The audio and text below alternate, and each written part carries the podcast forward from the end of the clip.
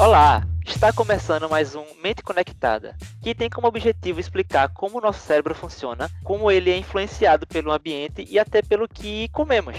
Eu sou Lucas Dantas, estudante de Rádio TV e Internet da UFPE, e estou dividido a bancada com a professora do Departamento de Bioquímica, Michele Rosa. Olá, professora Michele. Oi, Lucas. Oi, pessoal. Hoje vamos entrar aqui em detalhes do funcionamento do teu cérebro frente ao que tu come. É isso aí. E como a professora mencionou, hoje vamos conversar sobre como alimentos se conectam com o nosso cérebro. E quem pergunta comigo hoje é a nova, essa nova integrante, Débora Brígida, estudante de Ciências Biológicas da UFPE. Seja bem-vinda ao Mente Conectada, Débora. Olá, pessoal. É um prazer estar participando do podcast aqui hoje. Oi, Débora, seja bem-vinda. Coisa boa ter mais uma integrante aqui no Mente Conectada. E vamos lá, né? Assim como os nossos órgãos, o nosso cérebro, ele precisa de alimentos para funcionar normalmente.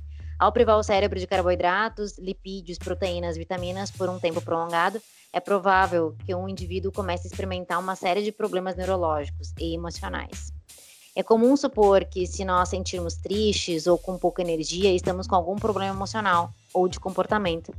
Porém, raramente as pessoas procuram a sua dieta, a solução ou a prevenção desses problemas. Eu, como professora de bioquímica aqui da UFPE, hoje pensei em te dar uma análise mais bioquímica de como os alimentos influenciam diretamente no funcionamento neurológico. E já para começar, Michele, é, como é que o cérebro utiliza alimentos para a manutenção do seu, do seu funcionamento? Lucas, pois é, vamos lá então, né? Bom, primeiro, qual o funcionamento do cérebro que tu se refere? É, o funcionamento do cérebro, ele simplesmente é tudo, né? Ele molda a nossa personalidade, ele manda informação para o coração bater, para a gente respirar, ele acumula experiências da nossa vida, ele forma a nossa memória, ele coloca tudo aquilo que a gente considera importante durante o dia para dentro e aquilo que não considera tanto importante ele coloca fora, ele nos molda como pessoas. Além disso, ele faz com que nos tornemos as pessoas diferentes, né? Que a gente tenha crenças diferentes, opiniões diferentes. Somos os que somos pelas nossas experiências, é o que eu falo sempre. Tudo isso, Lucas, por incrível que pareça, é influenciado pelo ambiente que vivemos, as pessoas que convivemos e os alimentos que a gente come. Para tudo ele precisa de energia. Quando a gente dorme, a gente consome muita energia. Quando a gente está parado, a gente consome energia porque a gente está respirando, o coração está batendo. Logo, o cérebro ele tem que estar tá sempre funcionando e a demanda energética dele é muito alta. Ele é o órgão mais metabólico que a gente tem consumindo mais ou menos 20% de toda a energia que a gente come, de toda a glicose que a gente come, e isso que ele pesa apenas uns 2 quilos mais ou menos de todo o teu peso corporal.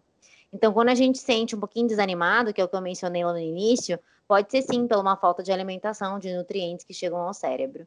Mas só para entender mais um pouquinho aqui, né? É, a energia do cérebro vem dessa ingestão de alimentos. E essa ingestão é de aminoácidos, que são as nossas proteínas, lipídios, carboidratos e as vitaminas. A principal forma de energia do encéfalo vem da glicose, os carboidratos que a gente come, né? No organismo, então, esses carboidratos, quando a gente digere a glicose, só para responder a tua pergunta, ela vai ser transformada, quando a gente digere os carboidratos, eles vão ser transformados, digeridos em glicose. E essa molécula glicose é o que transforma todo o complexo metabólico do cérebro em energia. Então, é a glicose que dá energia ao nosso cérebro. Ele é o gás, é o combustível, digamos assim, né? Essa glicose, que vai se transformar em energia, que a gente vai chamar de ATP, ela faz o cérebro funcionar e na carência dessa glicose, por exemplo, no jejum prolongado, na inanição, a gente tem situações de, de, desconforto emocional, de tristeza, de cansaço, de dor de cabeça, justamente devido a essa, a essa reserva de energia que a gente precisa ter sempre para o cérebro funcionar. Na carência de glicose, quando a gente não tem tanta glicose para mandar energia para o cérebro, a gente degrada os nossos lipídios. Então, os nossos lipídios vão ter uma forma aí de degradação que a gente vai chamar de ácidos graxos. Lipídios aqui são as gorduras que a gente come. E esses ácidos graxos também vão nutrir o nosso cérebro de ATP. Os aminoácidos que vêm das nossas proteínas, eles também fazem parte da síntese de glicose. Então, a gente consegue, através dos aminoácidos, as proteínas, sintetizar a glicose para mandar energia para o cérebro. E as vitaminas, Lucas, só para complementar, elas permitem um controle, proteção e funcionalidade de todo o nosso encéfalo. Diminui a inflamação, diminui radicais livres que vão gerar doença caso estiverem em concentrações prolongadas. Nossa, tudo isso envolve e mostra para vocês como a nossa dieta, né, permite um pleno desenvolvimento neurológico quanto mais diversificada for a nossa dieta. Professora Michele, Se a gente começar a falar de doces que a gente ama, como bolo de chocolate, churros e doces em geral, a gente quase fica salivando. Considerando isso, o que é que tem nos açúcares que tanto queremos comer? Como é que, afinal, o cérebro afeta, o açúcar afeta o cérebro? Isso, Débora. Boa pergunta de início aí, né, no programa. É, é, tão bom comer realmente, né? Eu acho que o açúcar é, é, é um termo que determina, assim, só para se não ficou claro no início, o açúcar que a gente está falando aqui é o que determina carboidrato, que determina glicídio, que determina oses e, e é a nossa energia, né? Então, a maioria dessa energia que vem dos carboidratos, ela vai afetar diretamente o córtex frontal do nosso cérebro, a gente já falou sobre ele aqui, mas é aquela parte do cérebro que controla a nossa tomada de decisão, nosso aprendizado, armazenamento de informações. E a carência desse açúcar, nessa glicose, né, afeta diretamente o desenvolvimento neurológico desse nosso desenvolvimento cognitivo que faz parte do córtex. Como eu falei, como acontece, né? A energia do cérebro é a partir dessa molécula de glicose, e o que acontece quando a gente come esse famoso bolo de chocolate aí, ele ativa receptores da língua, primeiramente, que levam uma mensagem para o encéfalo, para o cérebro, mandando informações para várias outras partes do cérebro, do córtex principalmente. E aí, é, é, é, na verdade, cada, cada gosto que a gente tem, né? Se é salgado, se é doce, se é um mais apimentado, vai tocar em receptores diferentes que vão mandar informações para áreas diferentes do cérebro. Isso acontece semelhante para o que a gente toca, para o que a gente sente de cheiro. Então, a gente tem receptores diferentes para todas essas sensações. E vão mandar lá informações para o nosso córtex e para outras áreas do cérebro, para eles funcionar, para eles reterem energia como a gente precisa dessa sinalização que eu mencionei, né, que é a glicose se ligando no receptor, ativando o córtex, ela desenvolve o sinal. E esse sinal vai ativar o nosso sistema de recompensa, que a gente já falou aqui também no Mente Conectada. Que é o nosso sistema de quero mais, de motivação, de querer coisas diferentes, que é modulado pela dopamina. Falamos isso no Mente Conectada de dependência química, não sei se vocês lembram. Mas esse sistema de recompensa, que é estimulado pelo bolo de chocolate, que é estimulado pelo doce, ele nos motiva a querer sempre mais, porque é gostoso, porque liberou dopamina e eu quero mais. Isso acontece quando? Em tudo. Quando eu uso uma droga, quando eu faço um exercício muito extenuante, atividade sexual pode levar isso também, a bebida alcoólica, o cigarro. Todos influenciam a liberação de dopamina no sistema límbico e não é diferente no caso do doce. Só a diferença é que o doce, obviamente, né? Essa liberação de dopamina é um pouco menos acentuada que uma droga ilícita, por exemplo. Isso, gente, vocês vão re relacionar agora com, por exemplo, com brócolis, né? É muito difícil dar legumes, dar brócolis para as crianças. Por quê? Porque o brócolis, ele não tem açúcar e ele não libera essa dopamina no sistema límbico, então não tem prazer em comer, em se alimentar. E é por isso que a gente pena para tentar alimentar bem uma criança e depois de adulto, mais difícil ainda, né? Inserir ah, o brócolis e os legumes ah, na dieta diária da pessoa se ela não se acostumou a comer. Então é isso, o chocolate libera muito, a farinha libera muito, que vem aí do nosso bolo. Entretanto, legumes, fibras, carnes liberam pouca dopamina é, nessa parte do cérebro que a gente chama de sistema da recompensa. Por isso que a gente precisa de uma dieta diversificada, para ativar outros receptores também, né? E manter o nosso cérebro plástico com várias ativações diferentes. E é isso. É isso que faz a gente salivar. Essa liberação de dopamina no córtex e no sistema límbico, que vai levar o nosso quero mais aí para os nossos doces diários. Poxa, bem interessante. Então temos receptores diferentes aos sabores e os carboidratos nos deixam mais motivados porque acionam o nosso sistema de recompensa. Faz sentido, realmente. Agora, Michele, por que, que comemos mais quantidades de doces? Ou ainda, por que nos saciamos menos comendo doces do que outros alimentos, por exemplo? Quando é que o cérebro entende que está saciado? É perfeito, Débora. Essa é uma ótima pergunta também. É, aqui a gente vai precisar um pouquinho de conhecimento sobre os nossos estímulos hormonais, que são liberados durante a alimentação e que, obviamente, se conectam com o cérebro. Então, quando a gente come essas comidas, elas vão, é, comidas de forma geral, né? Elas vão gradualmente enchendo o estômago. E aí, como se fosse um balão, né? Cada comida que a gente come vai preenchendo mais os espaços do estômago. Só que a gente tem nervo, nervo sensitivo e todos os capilares aí do nosso estômago, toda a superfície do nosso estômago, e esses nervos é, vão se comunicando com o nervo vago a partir que eles vão recebendo a comida. Esse nervo vago, a gente acabou de conversar com vocês no último Mente Conectada, ele leva informação para o cérebro, né, sobre o que está acontecendo na tua periferia, o que está acontecendo no teu trato gastrointestinal. E aí o nervo vago manda essa informação para o teu sistema nervoso central que está chegando comida e que aí precisa começar a digestão e precisa se sentir saciado para não comer tanto. Essa conversa que vai, vai ser chegada no cérebro chega principalmente em regiões do hipotálamo e do tálamo, que são partes do cérebro que controlam o nosso consumo de comida.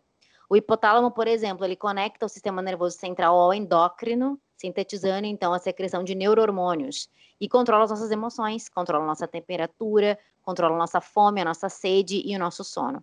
Já o tálamo, ele é outra parte do cérebro que vai controlar, além da nossa saciedade, a nossa consciência e o nosso estado de alerta. Então, ambos se relacionam com o controle da saciedade, tá? A serotonina, por exemplo, que a gente já conversou, que está lá no trato gastrointestinal, ela também manda informações de saciedade para o hipotálamo, dependendo do que tu come e da quantidade que tu come. Por exemplo, se vocês tomam muita água, vocês não vão ficar cheios por muito tempo. Por quê? Porque isso não vai manter a produção hormonal, não vai estimular hipotálamo, não vai estimular tálamo, não vai liberar uh, hormônios no intestino e vocês não vão se sentir saciados. E aí vocês, obviamente, vão querer comer e a fome continua. Mas quando a gente come fibra, quando a gente come carne, há um sinal de liberação desses hormônios intestinais, que são mais ou menos 20 hormônios intestinais, que controlam o nosso apetite e aí regulam a nossa saciedade. Se a gente voltar no bolo, Débora, que tu perguntou, por exemplo, quando a gente come esse bolo, a glicose que foi formada pela digestão, ela vai para o intestino, manda o estímulo para o hipotálamo, para o tálamo, volta para o intestino para produção hormonal e produz insulina pelo pâncreas. A insulina é um hormônio que regula os nossos níveis de glicose na corrente sanguínea, mantendo os níveis sempre adequados para suprir a nossa necessidade e para não gerar doença. Todo mundo sabe que um excesso de glicose na corrente sanguínea pode gerar aumento de peso, obesidade e diabetes mellitus, né? Bom, esse aumento de insulina, ele é induzido pela ingestão de carboidratos, é, até então manter os níveis de glicose na taxa de normalidade, né? Controlando aí inibe um outro hormônio. Quanto mais eu libero insulina, mais eu inibo um hormônio chamado grelina. E a grelina é um hormônio produzido pelo estômago que diminui a saciedade, então tu come mais. A insulina também aumenta um outro hormônio que a gente chama de leptina, e é que tem um efeito contrário da grelina, ela aumenta a saciedade. Então, o que, que acontece? Quando a gente come, a gente libera insulina, diminui grelina, aumenta a leptina e aumenta a saciedade. Mas essa sinalização, Débora, ela é lenta e depende do tipo de alimentação. Para o doce, para a farinha, é menor, então a gente se sacia menos, a gente quer comer mais, quer comer todo o bolo, quer comer toda a barra de chocolate. Já para carne, já para fibra, isso libera mais hormônios, a gente se sente mais saciado e a gente come menos. Os vegetais da mesma forma. E é por isso que quanto mais a gente mastiga também, quanto mais a gente vai mastigando um alimento, mais a gente vai liberando esses hormônios. Por isso que tem aquela relação, né? Quanto mais mastigar, mais a digestão vai ser feita, mais saciado tu fica, porque tu libera mais hormônio provindo do tálamo, do hipotálamo, para se sentir um pouquinho mais saciado. E agora faz todo sentido, né? Faz todo sentido aí para vocês, eu acredito. Comer é importante, mastigar é importante, respeitar a produção hormonal também é importante. E se vocês estão famintos, não precisa engolir aquele prato todo na frente de vocês, né? Basta comer devagar e esperar que esses hormônios sejam liberados para vocês se sentir mais cheios ao ponto que vocês vão terminando o prato de vocês. E quanto mais rico em fibras, vegetais e frutas a dieta de vocês, mais hormônio liberado, mais saciado vocês vão se sentir. É, tá, tá muito interessante. Então, Michele, é, agora vamos falar mais sobre as funções seletivas de, outros, de alguns alimentos na manutenção do sistema nervoso central. Uma, o que eu, uma que eu quero perguntar é as vitaminas como elas atuam bioquimicamente no cérebro? Isso, ótimo. Bom, as vitaminas são aqueles é, blocos de construção, né? Que na verdade mantém toda a nossa funcionalidade, toda a funcionalidade do encéfalo também, como do nosso sistema imune. Então, ela mantém a gente sempre protegido, imunologicamente bem. Previne inflamação, diminui radicais livres, e aí previne doenças metabólicas, psicológicas e até neurodegenerativas. Só para exemplificar um pouquinho melhor, a deficiência de vitaminas, Lucas, ela é, não só, né, pode ser detectada por variações psicológicas, pode causar depressão, por exemplo, mas também por variações de desenvolvimento. Então, a pessoa não desenvolve essa cognição como deveria desenvolver. Né? Às vezes a gente precisa estudar para uma prova e uma vitamina ajuda muito nesse estudo de prova. As vitaminas vêm da alimentação correta, vêm da, da alimentação diversificada, vêm do estímulo solar, obviamente. Elas são ex especiais para a produção de neuromoduladores, né, dos nossos neurotransmissores que regulam as nossas emoções. Então a gente precisa de vitamina para serotonina, a gente precisa de vitamina para noradrenalina, para dopamina, e isso regula o funcionamento encefálico. Por exemplo, a vitamina do complexo B, ou as vitaminas, né, do complexo B, elas são chamadas vitaminas anti-estresse, só para te ter uma ideia. Aí, por exemplo, é, desde a vitamina B1, B2, B3, B5, B6, B7, B9, né? Todas funcionam para diminuir os radicais livres do teu corpo e aumentar neurotransmissores do humor. E estão associadas aí com a diminuição da depressão, do estresse e o declínio mental relacionado à idade. Então, é interessante manter essa dieta regrada, né, do complexo vitamínico B12 aí. Muitos vegetais, como espinafre, brócolis, nabo, cenoura e beterraba, são ricos no complexo B aí dessas vitaminas. A única exceção é a vitamina B12, que a gente só pode encontrar em produtos de origem animal, como peixe, leite, ovos, e aí se a pessoa é vegana, tem que dar uma olhada aí nos níveis de vitamina B12. O triptofano, por exemplo, que a gente já conversou muito aqui, que é um aminoácido que vai ser precursor de serotonina, que faz parte da nossa modulação do humor, ele, é, ele vai precisar, para sua síntese de serotonina, precisa de vitamina B6 né, que é o ácido fólico, a vitamina, B, a vitamina C também, que é o ferro, o magnésio, o cálcio e vários outros é, a, a, minerais aí que vão ajudar na síntese de serotonina, por exemplo. A vitamina D ela vai ajudar no crescimento das células neurológicas, funcionamento imunológico, proteção do encéfalo também. E você sabe, né, que a vitamina D é principalmente através da exposição oral, da, da exposição de sol, que a gente consegue sintetizar essa vitamina. Ela mantém muito a nossa saúde mental, indispensável para o desenvolvimento cognitivo e emocional. A vitamina C é a mais conhecida como vitamina antioxidante, então é bom a gente manter uma dieta rica, principalmente nessas vitaminas que eu citei aqui, mas não só, né? Agora, eu gosto, eu gosto sempre de citar aqui ao final, gente, que por mais que essas vitaminas sejam extremamente benéficas para o nosso desenvolvimento, o complexo vitamínico, a reposição vitamínica, ela só deve existir se a gente tem uma carência, senão não é necessário. As vitaminas em altas concentrações, elas também são tóxicas para o corpo da gente e não é necessário a ingesta dessas vitaminas quando a gente tem o suplemento normal diário, tá? O que vem com a nossa dieta. Eu tinha lido que ácidos graxos insaturados, como ômega 3, ajudam na estabilidade das funções neurológicas, mas como isso acontece? É, então, exato. Está bem relacionado, Débora. É, o ômega 3, só para quem não sabe, ele é um lipídio, é um ácido graxo insaturado essencial ao nosso organismo. O que, que isso significa? Que ele não é sintetizado no nosso corpo e a gente precisa comer ele de fora. Ele é indispensável para o desenvolvimento neurológico, para a manutenção da membrana dos neurônios, né, que são as nossas células nervosas. Ele faz a nossa integridade óssea. Enfim, aonde que o ômega 3 está presente? Ele está presente no salmão, está presente no peixe em geral, no azeite de oliva. A dieta mediterrânea, né, para quem é, é, é, adepto aí da dieta mediterrânea, ela é riquíssima em ômega 3. Ajuda na estabilização de membranas do cérebro, na transmissão de informação entre as membranas celulares. Então, aquilo que a gente conversou, né, a sinapse neurológica, ela é potencializada por ômega 3 auxilia também na neurogênese, que é a síntese de células nervosas, que são considerados, né, obviamente como as células nervosas como blocos construtores da nossa integridade cognitiva. E aí os estudos mostram muito, Débora, que esse ômega 3, ele aumenta fatores que são essenciais à sobrevivência de neurônios, né? Então, fatores de transcrição, que a gente fala na neurociência, que auxiliam aí no desenvolvimento neuronal. Ele previne e melhora sintomas de doença como depressão, esquizofrenia, bipolaridade, TDAH, que a gente já conversou aqui também, ele retarda o déficit cognitivo, ou seja, previne contra o envelhecimento cerebral. Vários estudos já analisaram a capacidade desse ômega 3 em retardar o início dos sintomas da doença de Alzheimer, por exemplo. Não está ainda o estudo fechado clinicamente, mas tem um forte indício que ele pode ajudar nisso aí. E aí a gente precisa, né, se incorporar concentrações de ômega 3 na nossa dieta. A gente não precisa comer muito, mas alguma concentração diária que facilite, então, né, a, a, a, diversidade de funções pelo qual o nosso organismo precisa dele. Agora, falando de forma geral dos lipídios, eles vão executar, né, não só do ômega 3, mas outros, eles vão executar funções importantes, tá? Eles são essenciais para nossa energia neurológica, na carência de glicose, a gente precisa de lipídio. Eles fazem parte, obviamente, né, de toda a nossa síntese de membranas. A nossa membrana é uma bicamada lipídica e vem também da nossa ingesta mas a gente precisa comer partes pequenas desses lipídios porque o nosso corpo sintetiza.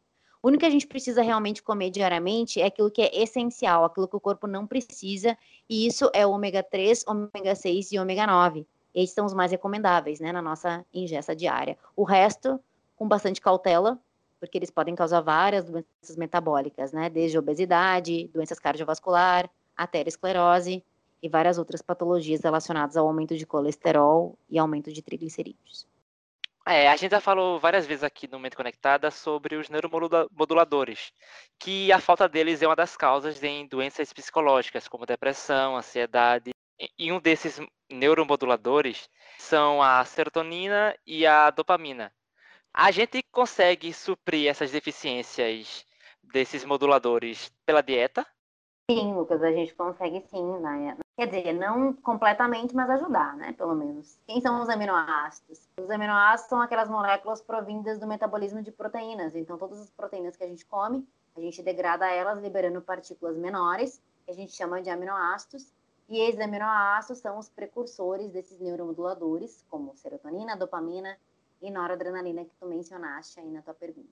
Quando a gente come a carne, ela vai ser digerida nesses componentes menores, né, os aminoácidos, e todas as carnes que a gente come, Lucas, tem 20 tipos diferentes desses aminoácidos, todos, em proporções diferentes, mas são todos lá. E cada um desses 20 tipos de aminoácidos vão ter uma função determinante no organismo. Só para vocês se localizarem aqui no tempo e no espaço, vocês já devem ter ouvido falar da arginina, da leucina, da betalanina, que são é, aminoácidos energéticos, né? Muito usados em suplementos energéticos para quem treina bastante. Bom, ajudam na resistência muscular, na respiração muscular, na neutralização do ácido lático, por exemplo, para evitar cãibra.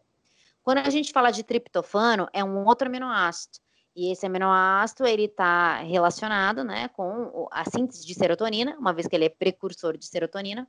Ele está presente nas carnes em geral. A banana é riquíssima em triptofano o chocolate, né? Aquele de 70% cacau que tu deixa na boca um pouquinho mais do que o tempo para engolir rapidamente, ele vai liberar também triptofano, que vai ser precursor de serotonina. E quando a gente está ingerindo essas substâncias, a gente vai moldando a síntese desses neuromoduladores no corpo, que auxiliam na melhora do nosso humor, diminuindo com certeza doenças psicológicas a longo prazo, né? É, a serotonina também vai ser importante para nossa cognição, memória e a nossa qualidade de sono. Então, bem importante a gente tentar relacionar a nossa dieta com triptofano, que também, por incrível que pareça, já estava esquecendo de falar, mas me lembrei, o triptofano ele é precursor também de melatonina, tá? Que é o nosso hormônio que regula o nosso sono. Então, é, esses, esses alimentos que eu falei, né? A banana, chocolate, alimentos fermentados que tem triptofano, a carne em geral, também auxilia na nossa modulação do sono. Para quem tem insônia, fica a dica aqui. A tiramina é um outro aminoácido que está presente muito em comidas fermentadas. A gente encontra lá na cerveja, no leite, no iogurte, no vinho, no queijo. E vai ser precursor de dopamina e noradrenalina. A dopamina que a gente já viu, né? A nossa motivação, a nossa recompensa, a nossa dependência química do doce que a gente conversou lá. E a noradrenalina para o nosso foco foco, para o nosso diminuição do estresse, para nossa atenção, para nossa tomada de decisão. Então, a importância de uma dieta rica nesses nutrientes serve até como tratamento preventivo para alterações de humor. Obviamente, se tu já tem uma alteração de humor, a dieta não vai é, te tratar, mas ela vai ajudar a manter os seus sintomas clínicos, tá? Vocês é, não notam mas a gente modifica muito o nosso humor depois que uma dieta diversificada acontece na nossa vida. Tentem observar isso aí no dia a dia de vocês. Quanto mais diversificada é a dieta, melhor vai ser o humor de vocês, com certeza. E é isso, gente. Estamos chegando ao fim de mais um Mente Conectada. Eu só queria perguntar se, Débora, você quer adicionar mais alguma coisa? Quer ter alguma consideração final? Então, pessoal, eu quero apenas agradecer por minha participação aqui hoje e que a gente possa levar para o nosso dia a dia a importância bioquímica dos alimentos para o nosso cérebro. É isso aí. Michele, quer alguma consideração final também? Não, eu só quero finalizar dizendo que para vocês se atenderem aí, né, que tudo que vocês comem gera energia, substratos para o desenvolvimento de vocês e para o surgimento de doenças, né? Depende da quantidade que vocês comem e do que, que vocês comem. Então, pessoal, não se esqueçam, por favor. A gente é 100% influenciado pelo ambiente que a gente vive, pelas pessoas que a gente convive e pela dieta que a gente come, tá? Isso pode alterar diretamente os nossos níveis psicológicos e neurológicos.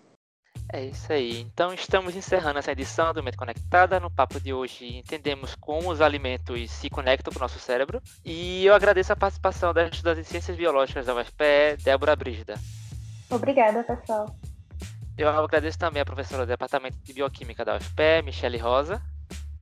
Obrigada, Lucas. Obrigada, gente. Nos vemos na próxima semana. Eu também agradeço a você, ouvinte, que nos escutou até aqui. Na semana que vem a gente vai conversar sobre como a Covid-19 afeta nosso cérebro. A produção e o roteiro dessa edição foi da professora do Departamento de Bioquímica da UFPE, Michele Rosa, junto comigo, Lucas Dantas, de Rádio TV Internet, e o William Araújo, de Jornalismo, sob a orientação da professora do Departamento de Comunicação da UFPE, Paula Reis. A edição de Lucas Dantas.